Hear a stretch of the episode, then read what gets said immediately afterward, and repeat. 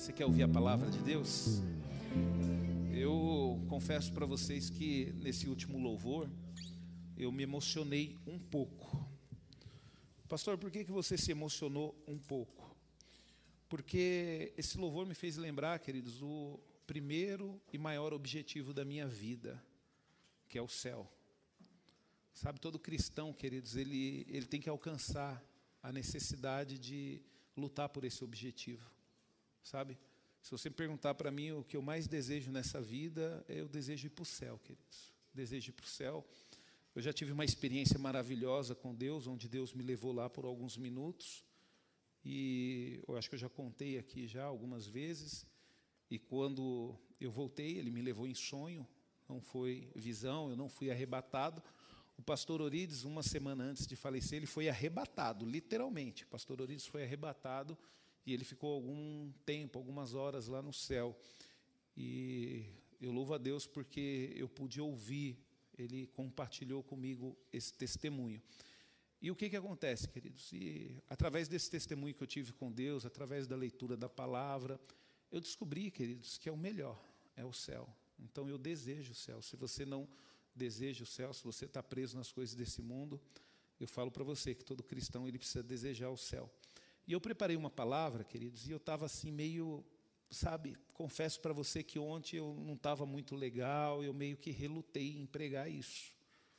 Só que na hora que eu cheguei aqui, que eu vi o louvor, o Espírito Santo, ele falou para mim, ele falou no meu coração de uma forma sobrenatural, sabe? É, não era você, era eu. A igreja precisa ouvir isso. E o louvor ele confirmou a palavra, a qual eu dei o seguinte título: Jesus vai voltar. É uma afirmação, queridos. A igreja ela tem que parar com esse negócio de falar Jesus está voltando. Não, Jesus ele vai voltar. Quando chegar a hora, ele vai. Quando chegar a hora, o Pai falar, vai, pega a igreja. Então ele vem. Jesus ele vai voltar. Né? Os sinais que estão a, a, acontecendo simplesmente testifica a volta dele. Então você tem que entender, Jesus não está voltando, Jesus vai voltar. E aí eu coloquei o título dessa forma: Jesus vai voltar. Você está preparado? Ele vai voltar. A questão não é quando ou se realmente ele vai voltar. A questão aqui, queridos, é se nós estamos preparados para isso. Então, independente que Jesus volte é, amanhã ou volte é, daqui uma semana, nós temos que estar preparados como se ele fosse voltar daqui um minuto.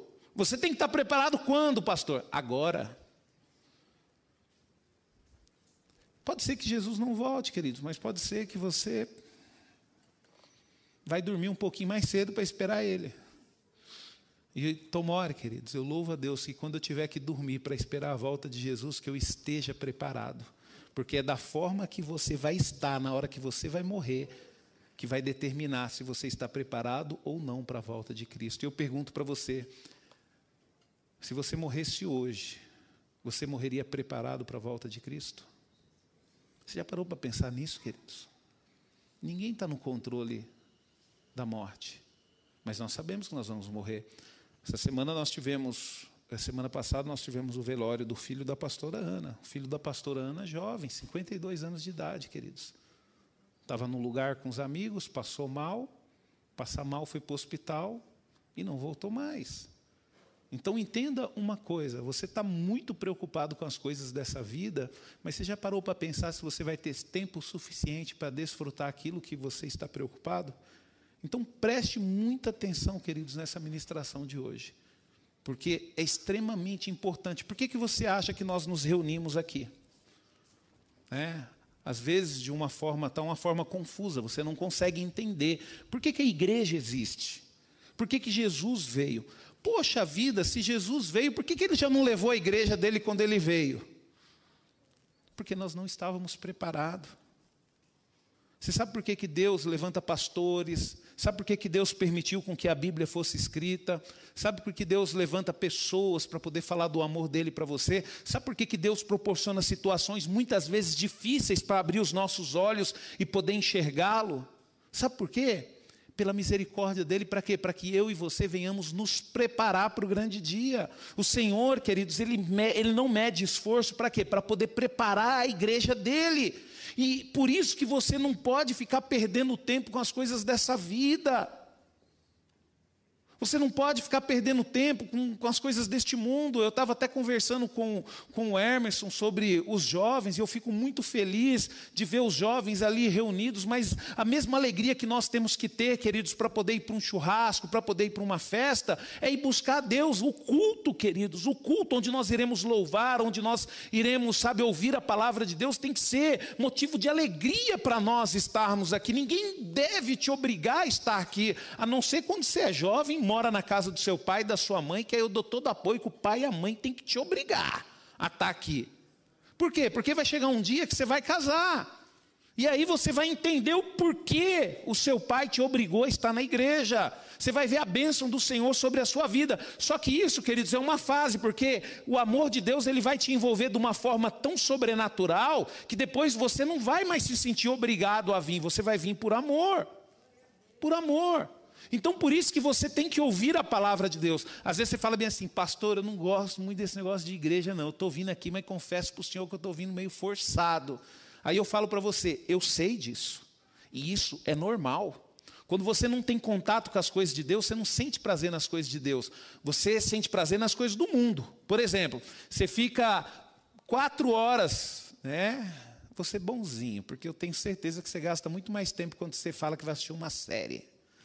Você fica quatro horas assistindo uma série e você não vê passar. E você não consegue ficar duas horas na igreja, uma hora e meia na igreja. Por quê? Porque você está tão cheio das coisas do mundo que o que te dá prazer é o mundo. Pastor, mas eu quero que a igreja me dê prazer, o que, que eu tenho que fazer? Você tem que lutar contra a sua vontade e ouvir a palavra. Se você conseguir vir ouvir a palavra, todo culto, você vai perceber que vai chegar uma hora que as coisas de Deus vão te envolver de um jeito sobrenatural que você vai ter prazer em vir para a igreja. Mas por enquanto é natural. Você não, quando eu me converti era assim também. Imagina eu, 20 anos. Jesus me chamou com 20 anos de idade, era ateu. Só que aí, queridos, entra a sabedoria. Né? Eu dormia a mesma quantidade que eu dormia. Eu acordava o mesmo horário que eu acordava. Só que chegava na hora do culto me dava sono. Aí eu comecei a falar: opa, peraí, alguma coisa tem. Por que, que para ir para para como é que chama? Para as matinê de domingo lá, para ir para quermesse, né, Ala? Para ir para quermesse ali na Cruz Preta, né? Não dava sono. Agora que eu estou vindo para a igreja dar sono, algum problema tem. Aí eu comecei a falar: não, é porque o negócio na igreja é bem melhor. E aí, queridos, eu comecei a lutar contra mim mesmo. E está aqui eu hoje, pastor, amo a palavra de Deus, amo a obra de Deus, amo falar das coisas de Deus. Então lute contra você, porque eu vou falar um negócio para você: Jesus vai voltar. Ele vai voltar. Queira você sim, queira você não, acredite você sim, acredite você não, Jesus vai voltar. E aí eu te pergunto: você está preparado? Abra sua Bíblia em Apocalipse capítulo 22, o último. Nós vamos ler os dois últimos versículos da Bíblia, né? A palavra de Deus ela encerra a sua apresentação sublime da vontade de Deus.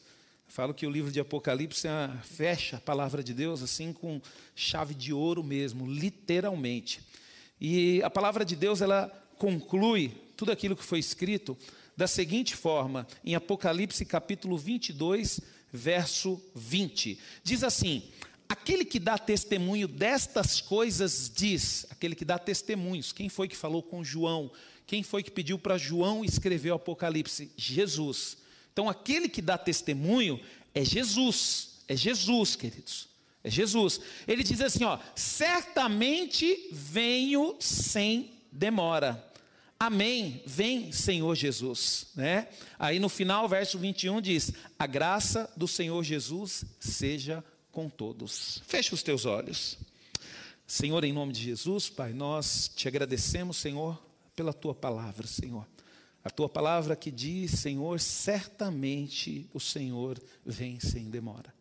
Pai, nos dê entendimento, Senhor, para compreender, Senhor, aquilo que o Senhor irá falar hoje, Pai, e que possamos, ó Deus, discernir, Senhor, a tua palavra, Pai. Eu repreendo, ó Deus, todo pensamento negativo, Senhor, colocado em nossas mentes, Senhor, através de espíritos malignos, Senhor. E também, Senhor, repreendo, Senhor, todo desejo da carne, Senhor, que não faz questão de ouvir a tua palavra, Pai. E que a tua palavra, Senhor, possa, Senhor, invadir o nosso ser e mudar todas as estruturas do nosso corpo e da nossa vida. Em nome de Jesus. Amém. Queridos, a igreja de Jesus, ela aguarda esse grande momento. Aí você fala, pastor, mas eu não aguardo, eu estou preocupado com as coisas, porque você não é igreja, tá? Então a gente tem que entender uma coisa aqui, queridos: igreja não é, é esse salão porque tem uma placa escrita ali comunidade núclea.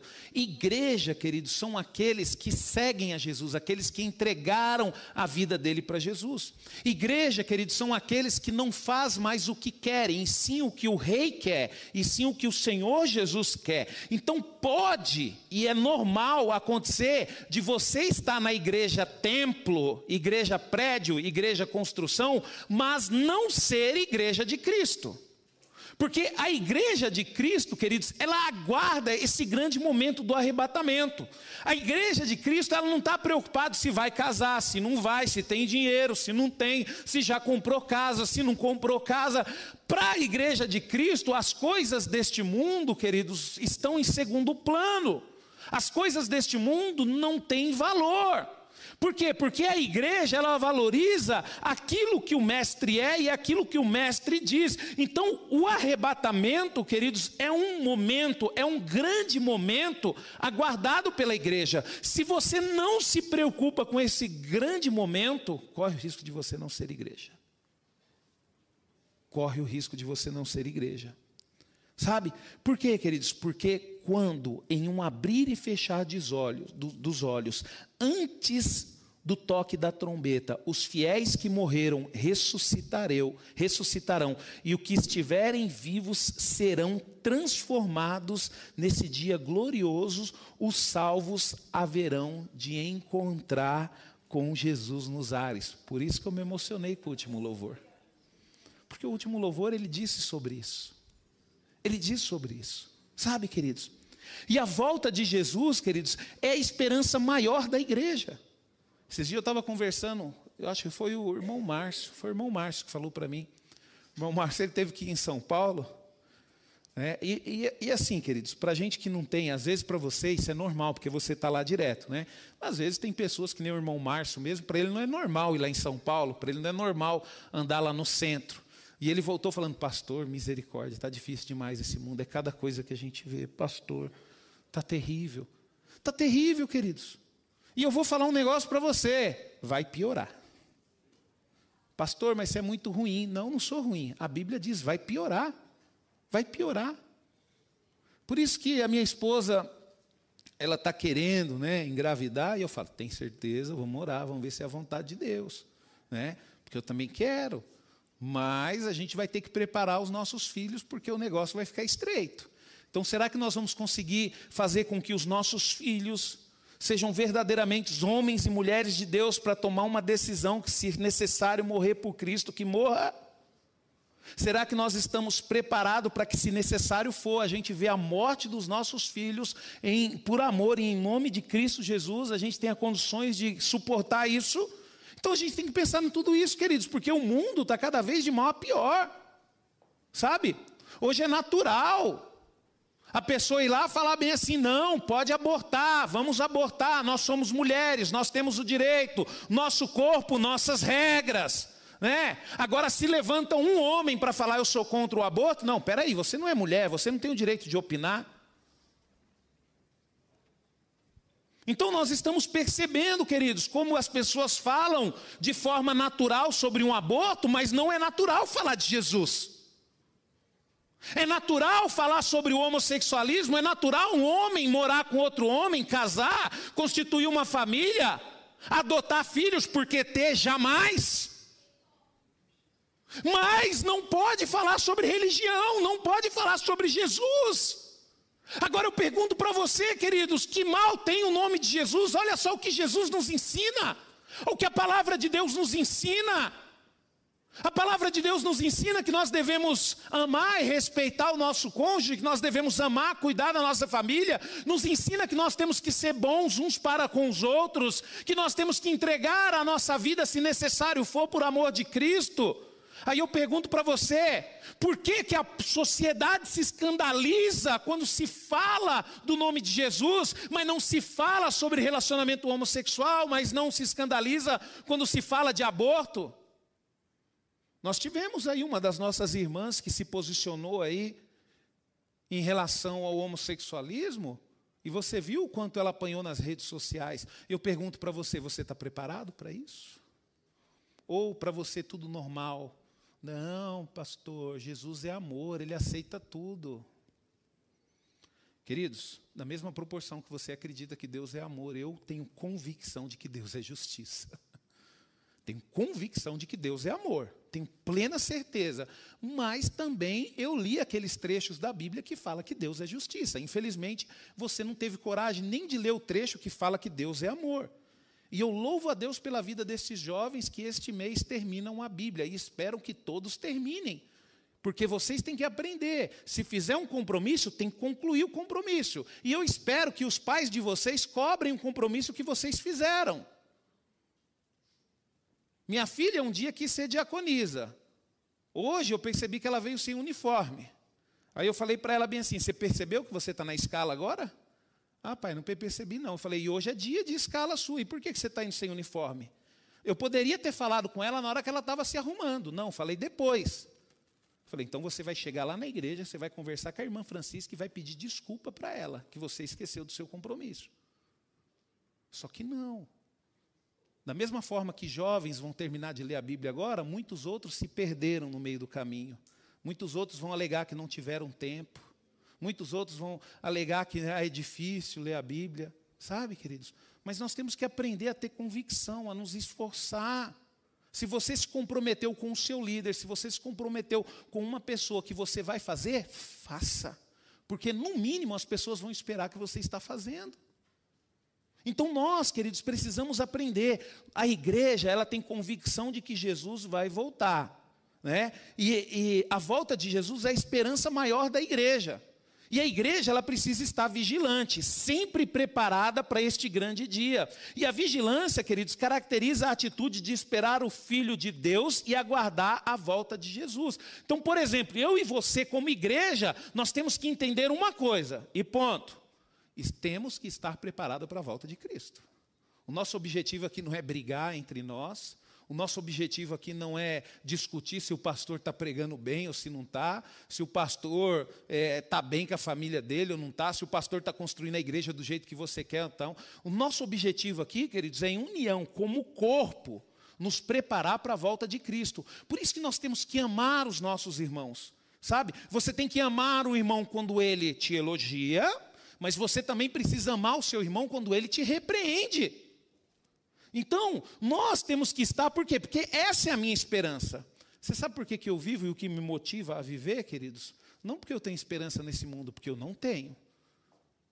Porque eu tenho esperança em Cristo, porque um dia eu vou me encontrar com Ele e eu vou estar preparado. Agora, se realmente, sabe, se realmente estamos preparados para a volta de Cristo, ou se queremos estar preparados, sabe, eu vou falar sobre algumas coisas que nós temos que ter e temos que fazer. E é agora que você vai se analisar se você está preparado ou não. Então você vai ter a oportunidade agora de saber se você está preparado e se você não está, começar hoje a se preparar. Começar hoje a se preparar. Primeira coisa, queridos. Um filho de Deus, queridos, para estar preparado, ele tem que ter azeite suficiente para poder manter a sua lâmpada acesa. Pastor, que lâmpada? A alegria de servir a Deus. Esses dias eu vi um vídeo, queridos, de uma senhorinha, eu acho que ela tinha mais de 90 anos, e ela na igreja cantando e louvando a Deus. Aí você fala bem assim: meu Deus do céu, essa senhora com 90 anos louvando a Deus, por quê, queridos? Porque tem azeite ainda para manter a lâmpada acesa. Ela é igreja, ela está esperando a volta de Cristo, enquanto ela tiver voz, ela vai louvar ao Senhor. Enquanto ela tiver voz, ela vai pregar a palavra do Senhor. Sabe, o azeite, queridos, ela nunca vai ter na cabeça dela, ah, eu vou descansar. Não, porque ela tem azeite. O azeite ele gera vida, queridos. A gente tem a irmã, Fran... a, a irmã Maria Vilela, a irmã Maria já passou dos 50.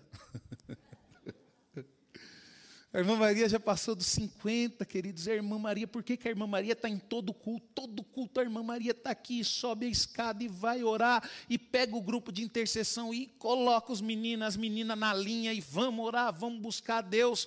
Né? E você vê ela sempre incansável. Aí esses dias ela teve que ficar internada e ela preocupada com isso, preocupada com aquilo. O que, que é isso, queridos? Isso é azeite.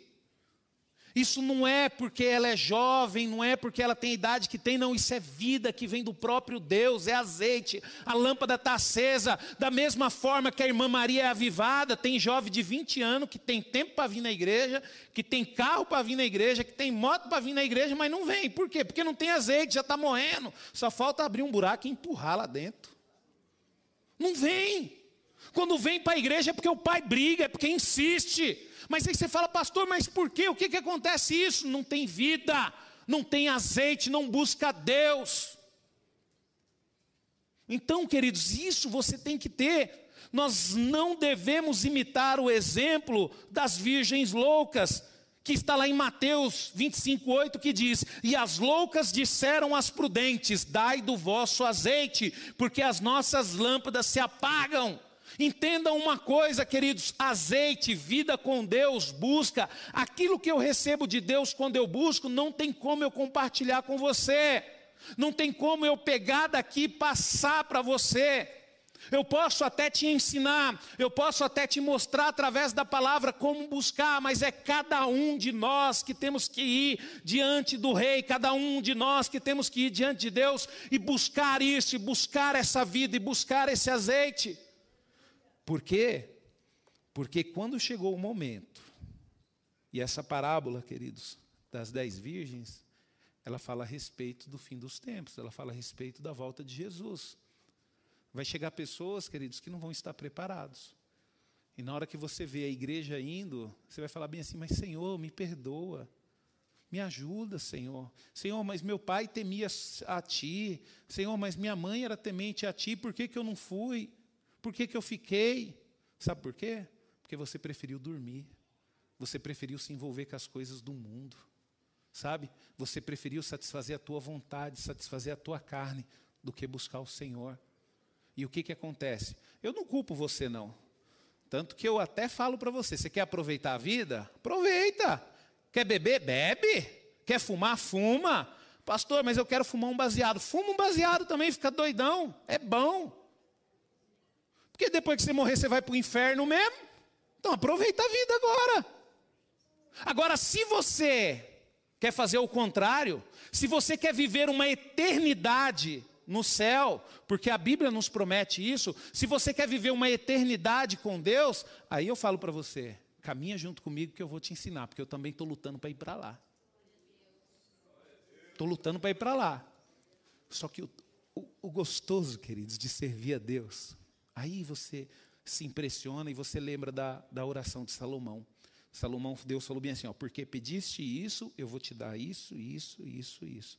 Queridos, quando você entrega a sua vida para Jesus e se disponibiliza a servi-lo, Ele te abençoa, queridos, e faz você ter uma vida tão feliz aqui nessa terra. Que eu falo para você, se eu tivesse mais uma vida, mais duas, mais três, eu não teria problema nenhum em entregar ao Senhor Jesus. Às vezes você acha que as coisas do mundo é boa, sabe por quê? Porque você nunca teve uma experiência maravilhosa com Deus. Porque o dia que você tiver uma experiência maravilhosa com Deus, você vai ver que por mais gostoso que seja viver no mundo, não se compara àquilo que o Senhor tem para nós. Então, queridos, quando você vê, por que, que você entende, e a Alessandra falou isso aqui na sexta-feira, sobre o fato de você estar enxertado na videira verdadeira, está vendo como é bom você ouvir a palavra de Deus, queridos? Palavra de Deus vai te ajudando. Então, mas nós temos que entender o quê? Que quando você está enxertado na videira verdadeira, não vai faltar azeite. Porque, queridos, quem supre o que você necessita é Deus. Então, por isso que você tem que se preocupar, estar firme no Senhor. Em João 15, 1, 2 diz: Eu sou a videira verdadeira, e o meu pai é o lavrador. Toda vara em mim que não dá fruto, e tira e limpa, e todo aquele que dá fruto, toda árvore que, em mim que não dá fruto, atira e limpa, e toda aquela que dá fruto, para que, para que dê muito mais. Então, queridos, quando você está enxertado em Cristo, ele fala que o Pai é a videira verdadeira. Quando nós aceitamos Jesus, quando nós entregamos a nossa vida para Jesus, olha só que coisa maravilhosa. Quando você entrega a sua vida para Jesus, você fala: Senhor, a partir de hoje, as minhas decisões são as suas decisões. O que o Senhor quiser para mim é o que eu vou fazer. A partir de hoje eu abro mão das minhas decisões. Sabe, queridos? Porque aí Deus, ele vai dar tudo aquilo que você precisa. Então por isso que você vai estar sempre animado na presença de Deus. A gente vê o pastor Orides, o pastor Orides ali, a gente não sabia que era o finalzinho da vida dele, quando ele foi colocado para fora, humilhado, e a gente ali tudo chorando com ele. Eu lembro até hoje um culto, onde o primeiro culto não foi lá na, na garagem do Paulo, não. Um dos primeiros cultos, lá na irmã Maria Vilela, ele falou bem assim: ó, vamos orar por eles. Mas por quê, queridos? Porque o pastor Orides ele não estava enxertado na igreja do Evangelho quadrangular. O pastor Orides estava enxertado na videira verdadeira. Você não tem que estar enxertado e nunca vai estar enxertado na comunidade núclea, porque um dia isso aqui vai acabar, não vai existir mais comunidade núclea, não, no céu, queridos. No céu é reino de Deus e ponto final, é a igreja do Senhor. E ponto final. Então não fica muito envolvido com comunidade núclea, porque isso, porque aquilo, porque um dia, queridos, nós fizemos isso, foi uma direção que Deus deu para o pastor Orides, porque tem que ter um documento, porque a gente precisa andar na lei dos homens. Mas o que, o que nós estamos lutando aqui é para ser igreja, para ser igreja do Senhor. Então você tem que ter azeite suficiente para quê? Para manter a sua lâmpada acesa, porque um dia ela vai querer apagar. Quem aqui está na igreja há mais de 20 anos do que eu? Levanta a mão. Tem bastante gente. Fica a mão levantada. Agora só abaixe a mão aquele que durante, aquele, durante esse tempo nunca teve vontade de desistir. Todos, está vendo? Em algum momento a gente tem vontade, queridos, de desistir, a gente diz, mas, mas pastor, por que, que a gente não desanimou? Porque nós estamos enxertados na videira verdadeira. Sabe, queridos, uma outra coisa, queridos, que você tem que fazer, e isso é natural quando você é igreja, não se sobrecarregar dos cuidados da vida. O filho de Deus deve deixar suas preocupações aos pés do Senhor. Jesus nos exortou a olhar para as aves do céu, porque nem trabalham nem fiam, porém o nosso Pai as alimentam. Está em Mateus 6, 25, 26, diz assim: ó, por isso vos digo: não andeis cuidadosos quanto à vossa vida, pelo que haveis de comer ou pelo que haveis de beber, nem quanto ao vosso corpo, pelo que haveis de vestir. Não é a vida mais do que o mantimento e o corpo mais do que o vestuário? Olhai para as aves do céu, que nem semeiam, nem sagam, nem ajuntam em celeiros, e vosso Pai celeste as alimentam. Não tendes vós muito mais valor do que elas? Queridos, quando nós somos igreja, quando nós servimos a Deus, quando nós nos preocupamos com a volta de Cristo, queridos, nós até nos envolvemos com as coisas deste mundo, mas nós não nos preocupamos. O nosso foco maior não é as coisas desse mundo, sabe? Às vezes você pode ser que não tem tempo, a diferença, né? A diferença de uma pessoa que se preocupa com as coisas do mundo. Vamos dar um exemplo aqui de um dos ministérios que tem que ter mais dedicação aqui na igreja, que é o ministério de louvor. É um dos ministérios que tem que ter mais dedicação, né? Às vezes a pessoa do mundo chega, Dani, não vai dar para mim ensaiar nenhum dia, porque agora o meu trabalho apertou, eu comecei a fazer faculdade, então eu acho que não vai dar nem para continuar no ministério de louvor. Então essa pessoa, qual é o foco dela? As coisas do mundo. Pastor, mas e qual a diferença? A diferença é quando uma pessoa foca a Deus, fala, Dani, você acredita, Dani? Deus me abençoou, vou fazer faculdade, me abençoou com o trabalho.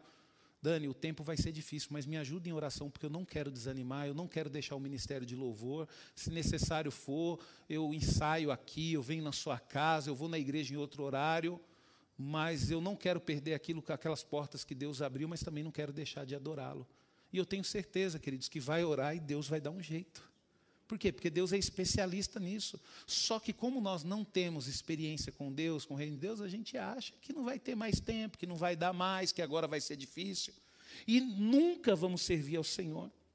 Teve uma vez mesmo que eu falei aqui, e eu louvo a Deus, e fui muito feliz naquela fala, porque naquele dia o Hermes me procurou depois, o Hermes ele estava ainda nos visitando aqui, e teve um dia que eu falei bem assim, eu não me conformo de ter uma bateria aqui, eu saber que tem gente aí que sabe tocar bateria, mas não vem aqui tocar.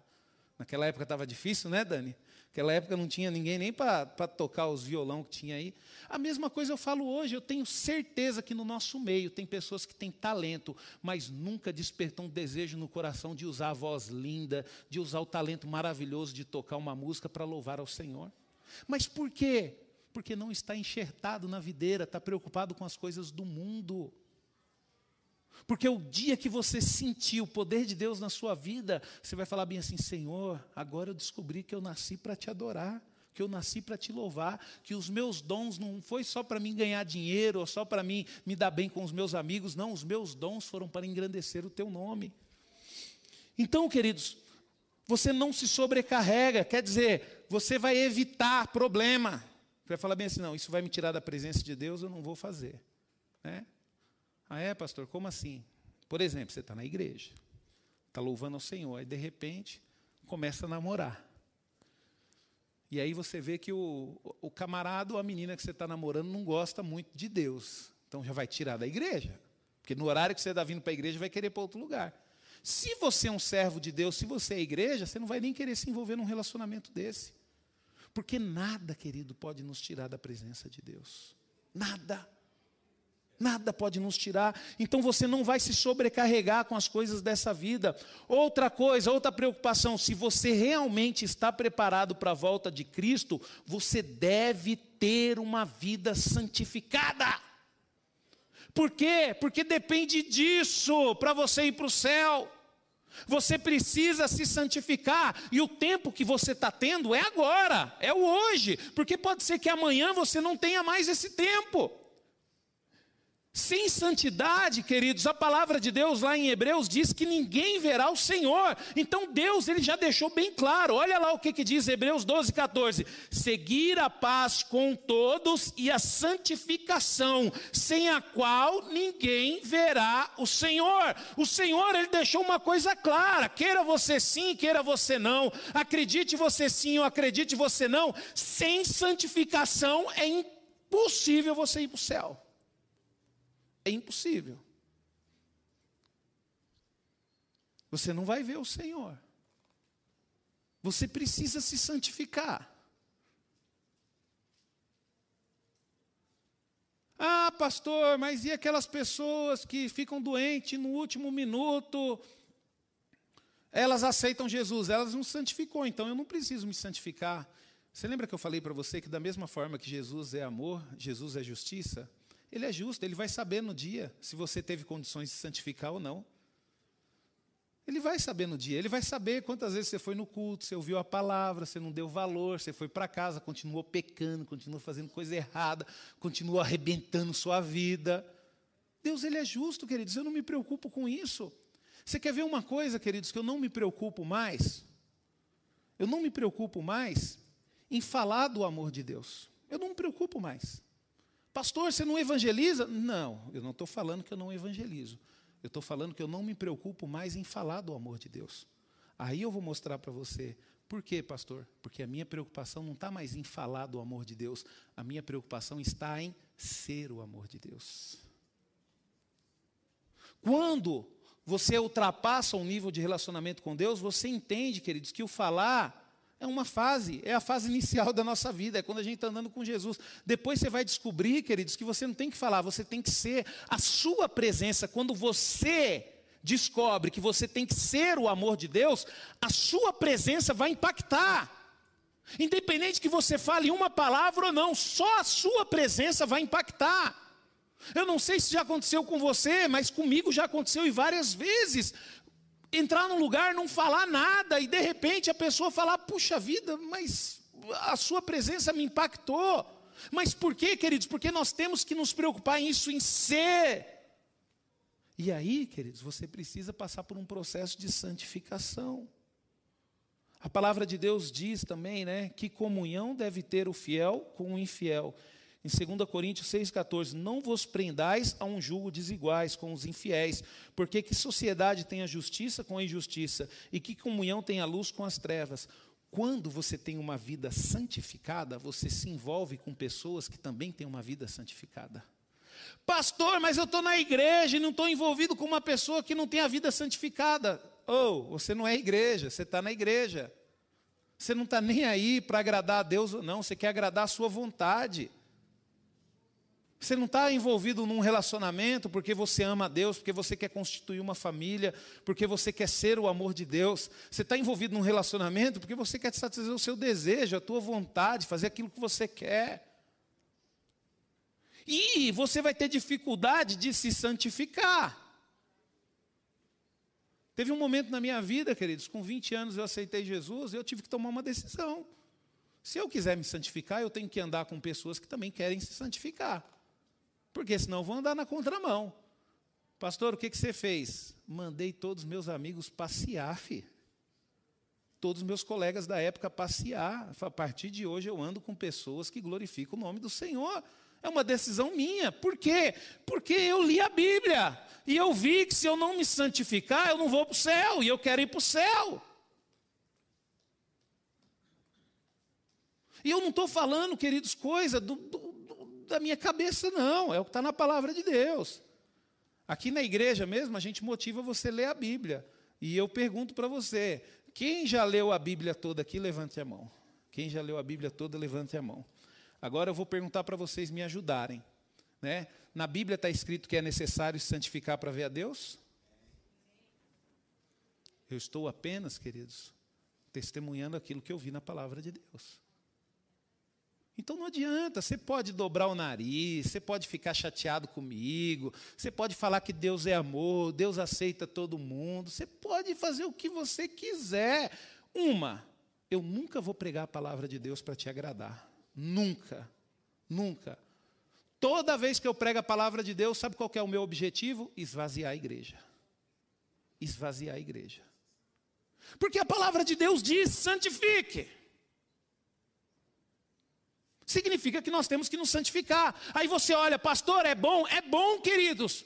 Quando nós estamos num grupo de pessoas que todos estão se santificando, que todos estão preocupados em fazer a bondade, é natural que esse grupo de pessoas cresça, que as pessoas quando chegarem, elas vão se envolver. Agora, quando você começa a ver que nesse grupo de pessoas todo mundo faz o que quer, a maldade entrou no coração, é filho manda de pai e mãe, sabe? Ah, os jovens fazem o que quer, namoram o que quer, tem relacionamento sexual sem uma vida de compromisso. O que, que vai acontecer? Vai chegar um dia que essa igreja vai acabar.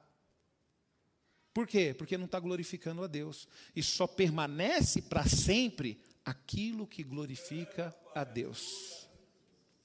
Aquilo que glorifica a Deus. Outra coisa que devemos, queridos, quando você espera a volta de Jesus, você não tem esperança no pastor, você não tem esperança nos seus pais, você não tem esperança na empresa que você trabalha. Você entende que a sua esperança está somente em Cristo. E você vai usar essa esperança, queridos, para quê? Para poder aguardar a volta dele. O verdadeiro filho de Deus que espera a volta de Jesus não está preocupado com as coisas desta vida. Olha o que, a palavra de Deus diz em 1 Coríntios 15, 19: Se esperamos em Cristo só nesta vida, somos os mais miseráveis dos homens. Pastor, explica isso aí, não entendi. Sabe o que significa? Se você quer vir para a igreja só para Deus te abençoar a sua vida financeira, se você vem para a igreja para Deus abençoar o seu casamento, se você vem para a igreja para Deus abençoar a sua, a, a sua vida profissional, para Deus te dar uma vida melhor, sabe o que a palavra dizendo? Está falando que você é o mais miserável de todos os homens.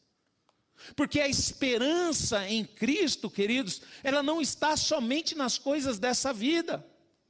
Sabe? Porque quando você espera, o problema é o seguinte: ó, quando você espera em mim, corre o risco, e eu tenho certeza que eu vou te decepcionar. A mesma coisa se eu esperar em você. Pode ser que você me decepcione, mas em Cristo não, queridos. Cristo ele nunca vai nos decepcionar, porque ele já fez o que tinha que fazer. Ele já entregou a vida dele por mim e por você. E agora ele vai voltar. E pastor, por que, que ele não voltou? Queridos, eu acredito que é por causa da misericórdia dele. Sabe por que, que ele não voltou? Porque você ainda não está preparado. Pode ser que quando você se preparar, Jesus volte. Você nunca parou para pensar nisso? Pode ser que você não estejam preparados. Também, queridos, quando você espera em Cristo, você não se deixa abater pelas tribulações. As dificuldades, elas não te tiram da presença de Deus, as dificuldades, ela pode até te deixar triste, queridos, mas nunca desanimado.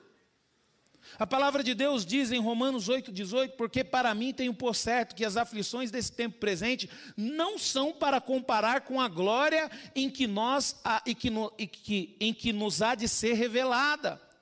Quando você espera somente em Cristo, queridos, você passa pelas lutas, por quê? Porque você tem consciência e o Espírito de Deus testifica isso dentro de você, e isso é sobrenatural, que você vive uma vida, você passa pelas tribulação feliz, porque você sabe que aquilo que te espera na eternidade não se compara ao que você está passando por aqui.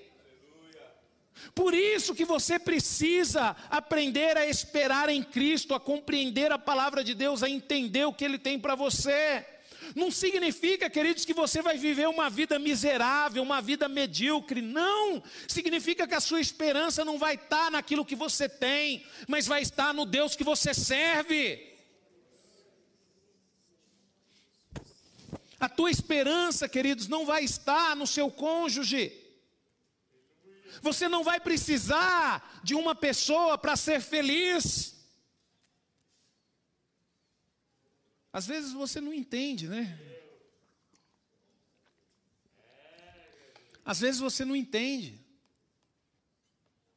Por que, que as coisas não vão para frente na sua vida? Por que, que as coisas não fluem?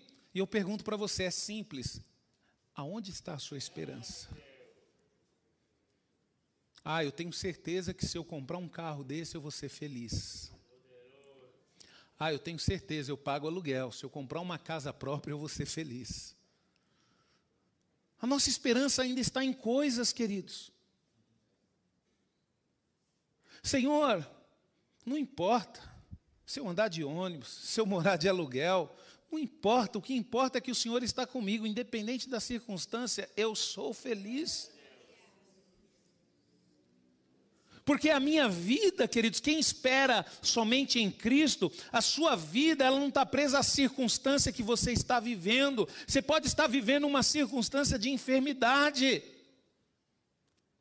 Eu estou passando por um processo simples, tem que fazer uma cirurgia no meu joelho, tive que fazer uma consulta com o um médico, aí você vai e encontra um médico que fala que seu coração já está no beleléu, já está nas últimas. Eu falo, mas doutor, o que, que é isso?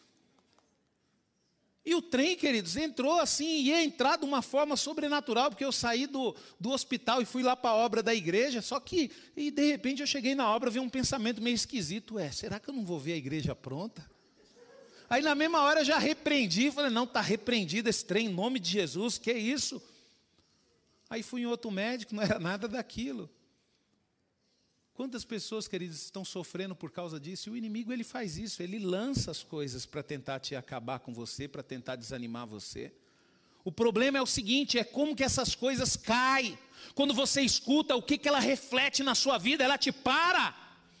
Se você se a sua esperança está em Cristo, pode entender de uma coisa, queridos: o médico pode até falar que você vai morrer, mas você não vai parar, porque a sua esperança não está no que o médico diz, a sua esperança não está no que as pessoas dizem, a sua esperança está em Cristo. As pessoas podem até falar: você não vai ser feliz, você vai morrer sozinha. Não importa o que vocês falam, porque sozinho eu nunca vou morrer, porque a minha esperança está em Cristo.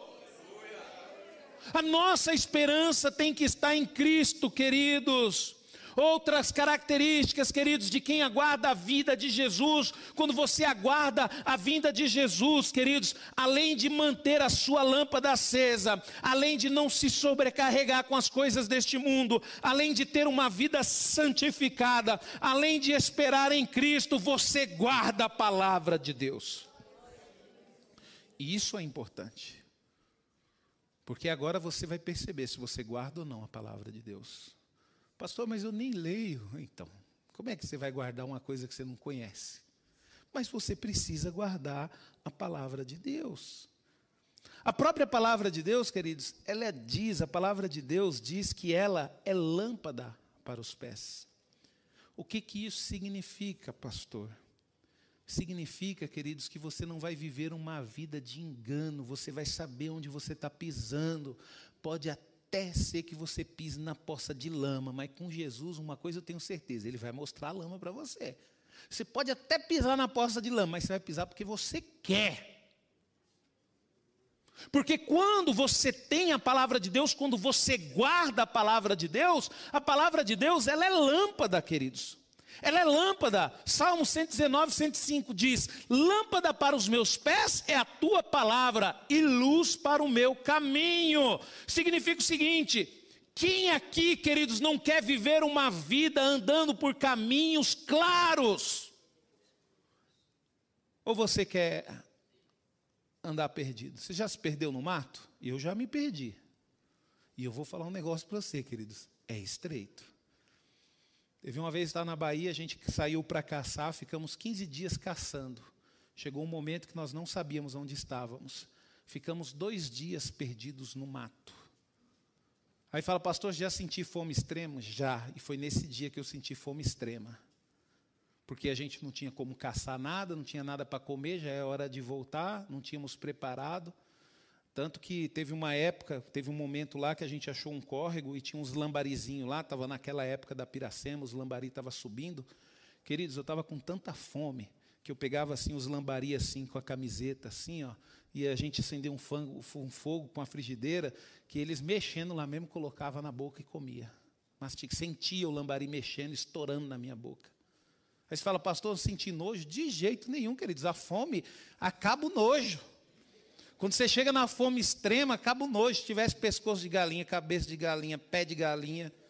Apesar que pé de galinha é bom, né, Ala? Não precisa nem estar tá com fome, né?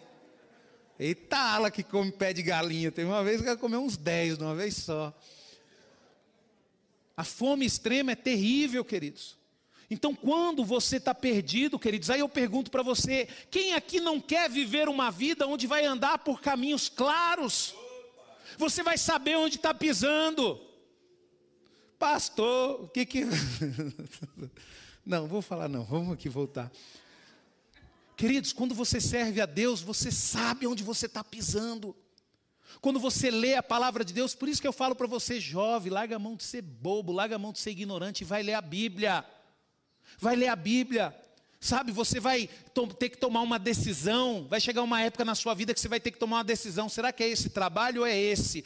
Vai chegar essa época você não vai ter dúvida, porque a palavra de Deus é lâmpada, ela vai clarear o caminho e ela vai mostrar para você: tome essa decisão.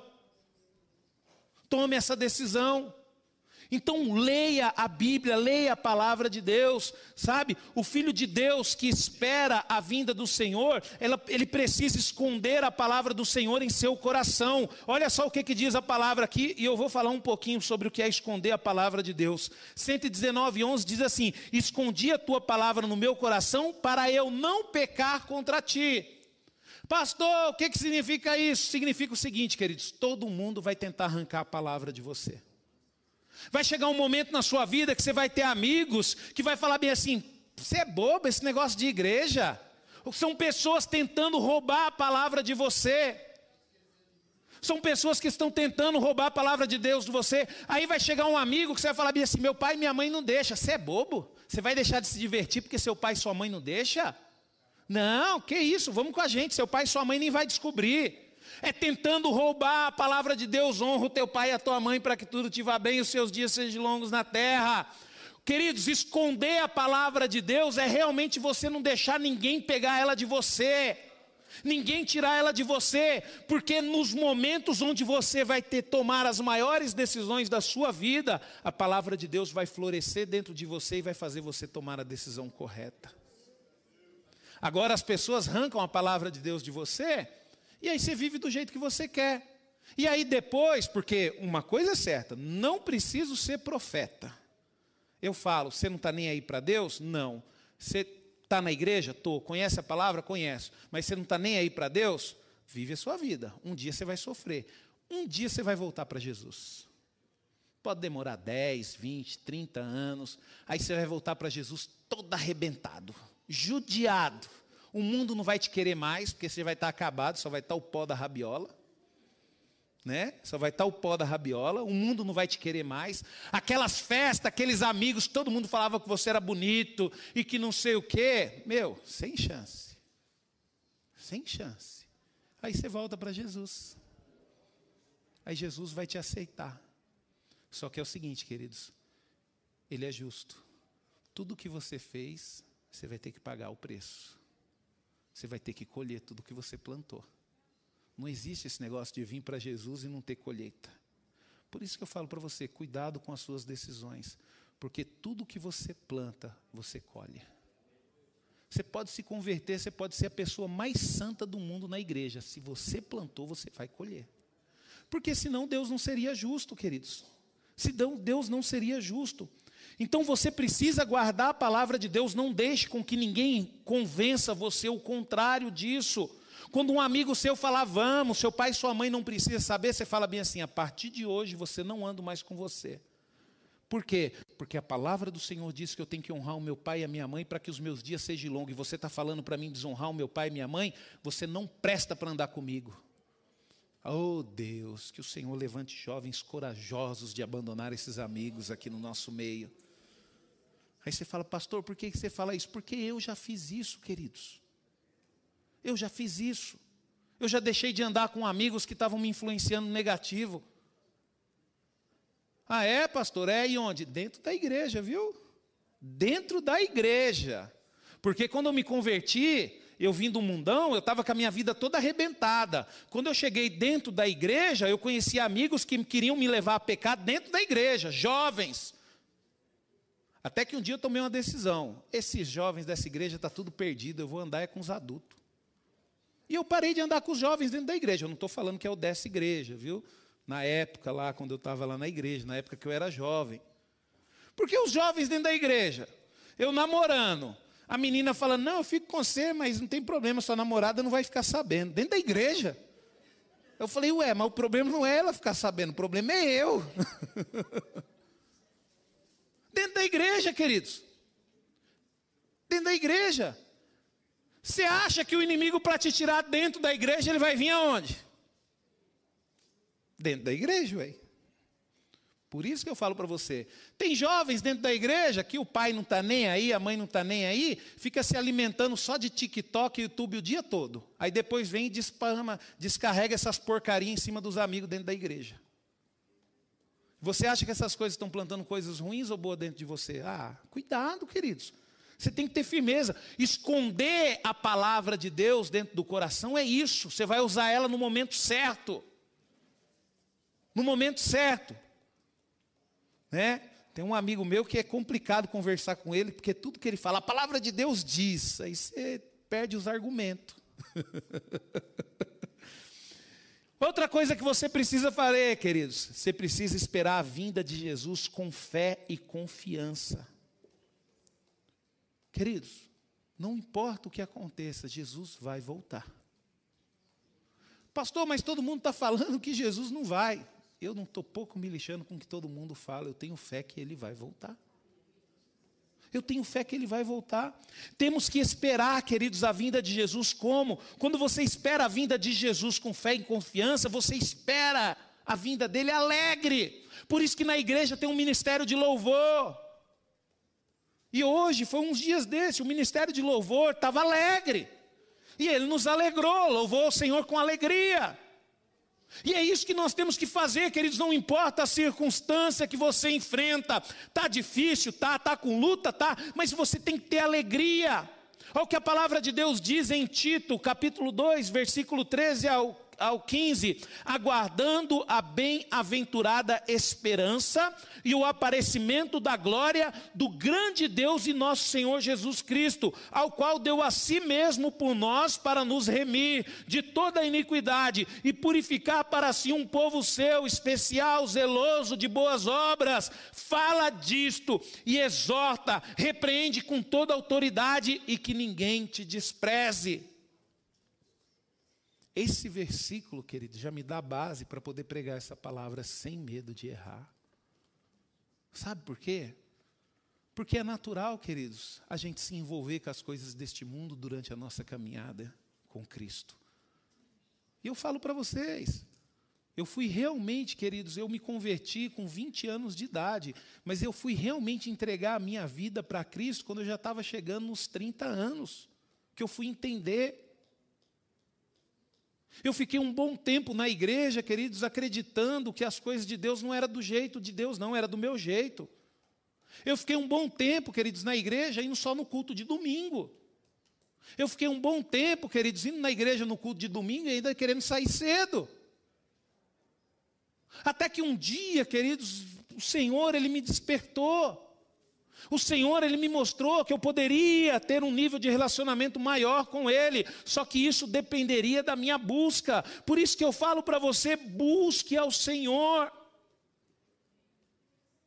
Busque ao Senhor, espera a vinda do Senhor Jesus com fé e confiança, não deixe com que nada tire essa esperança de você. Não deixe com que a circunstância da vida te desanime. O mundo pode falar não para você, o mundo pode te rejeitar, mas Deus, queridos, Ele está interessado é nessas pessoas. É nessas pessoas que o mundo rejeita, é nessas pessoas que o mundo não quer, porque Deus quer operar maravilhas, Deus quer confundir o mundo. Deus quer usar você de uma forma sobrenatural. Não se esforce para ser aceito por este mundo, se esforce para ser aceito por Deus. Pastor, quando que nós nos esforçamos para ser aceito deste mundo? Quando nós estamos preocupados em falar a linguagem que o mundo quer ouvir. Eu tive o prazer de trabalhar com uma senhora, e eu nunca esqueci o nome dessa senhora. Essa senhora ela se chamava Dona Dulcineia, a qual eu, com respeito e carinho, né, fiquei durante muito tempo trabalhando com ela. E durante esse tempo, a gente pegava, pegava o ônibus juntos e eu ia conversando com ela. Uma mulher muito bem sucedida. Na época, esta mulher, ela na área de formação dela, ela era doutora, ela dedicou uma vida toda, estudou, essa mulher ela morava sozinha num apartamento lá do lado do Parque do Ibirapuera. Na época, o apartamento dela avaliado em mais de 2 milhões de reais. Essa mulher ela não tinha carro porque ela não gostava de dirigir, ela sabia dirigir, mas ela tinha condições de andar de táxi para cima e para baixo. Não precisava de um carro. Ela tinha condições de ter o carro que ela quisesse. Ela tinha condições de viajar para o mundo, para o lugar que ela quisesse. Ela falou, teve um dia chorando, ela falou para mim, ela falou: "Rubens, se eu quiser hoje parar de trabalhar e ficar viajando o resto da minha vida, eu posso. E essa mulher, um dia, queridos, eu ali falando do amor de Deus para ela, mesmo sem conhecer, porque era muito novo, essa mulher, um dia, ela encheu o olho de lágrima e ela falou bem assim para mim: Rubens, eu trocaria tudo o que eu tenho. Eu trocaria até a minha capacidade de ler por uma família, ter um esposo e ter filhos porque eu me dediquei a vida toda para poder conquistar tudo que eu conquistei e eu descobri que eu não tenho nada. E eu pergunto para você, queridos, nunca deixe para se arrepender quando for tarde demais. A palavra de Deus, ela, por que, que eu amo a palavra de Deus? Porque a palavra de Deus, ela nos leva ao arrependimento. Ainda bem, queridos, que eu me arrependi aos 20 anos de idade. E eu fico vendo que 20 anos de idade, queridos, eu era um menino. Era um menino. E eu me arrependi da minha vida de pecado e comecei a servir a Deus. E Deus, queridos, me deu uma vida maravilhosa. Não estou falando que foi fácil, viu? Mas foi maravilhoso. E para a gente concluir essa palavra, queridos, nós temos que ter consciência de uma coisa. Se nós estamos aguardando vigilante o retorno de Jesus, se temos o azeite na lâmpada, preste atenção, você está aguardando, vigilante, o retorno de Jesus.